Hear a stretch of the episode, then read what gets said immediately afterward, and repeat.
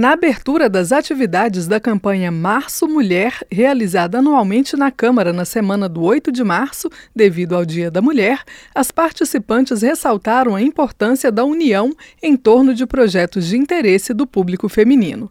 A procuradora da Mulher na Câmara, deputada Maria Rosas, do Republicano de São Paulo, destacou que no ano passado, com apenas 77 deputadas, a bancada feminina conseguiu levar 280 projetos para a pauta da casa.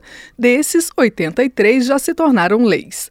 A procuradora ressaltou que, quando se trata de projetos de interesse das mulheres, todas as parlamentares se unem, independentemente de ideologias partidárias. Precisamos debater, conscientizar, trazer para perto todas as mulheres, porque quando se trata da pauta da mulher, nós nos unimos, que é o direito da mulher, é suprapartidária a nossa é, Secretaria da Mulher.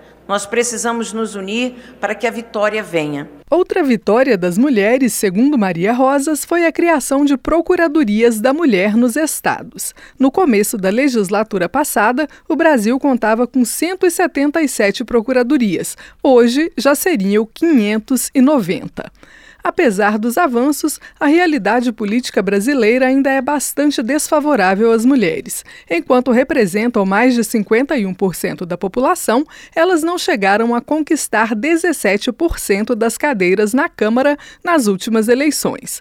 O número de deputadas eleitas passou de 77 para 91, mas uma renunciou e seis se licenciaram dos mandatos para assumir cargos no executivo. Apenas 87 seguem no exercício.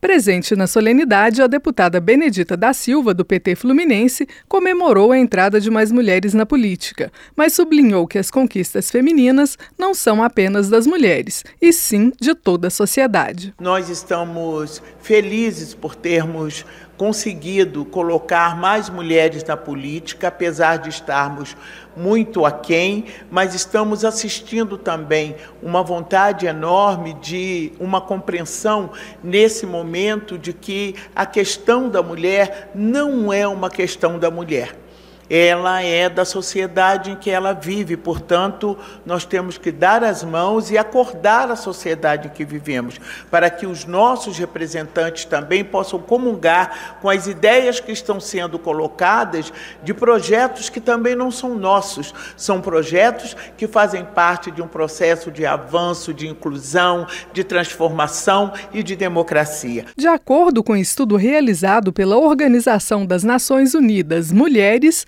em 2020, o Brasil ocupava o nono lugar em participação política feminina numa lista com 11 países da América Latina e do Caribe.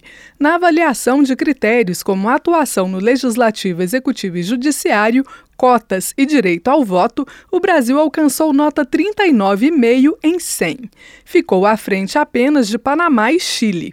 Em primeiro lugar, o México conquistou nota superior a 66.